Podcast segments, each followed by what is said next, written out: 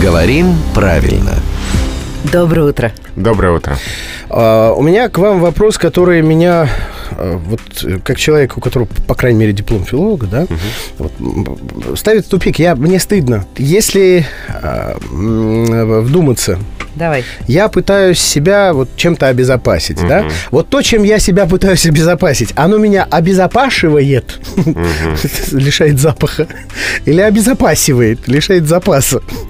Как правильно? Я так понимаю, что, в общем-то, ни то, ни другое. Вы конечно, правильно да. понимаете. Обезопасует. Лишает возможности посануть. Как, как надо, Володь? Вы знаете, у- не фиксирует словари глагола несовершенного вида к глаголу совершенного вида, что сделать, обезопасить, нет у него пары. Такой вот он одинокий. Поэтому нам приходится здесь использовать описательную конструкцию. Ну да. Как в случае с глаголом победить, о котором мы не так давно говорили.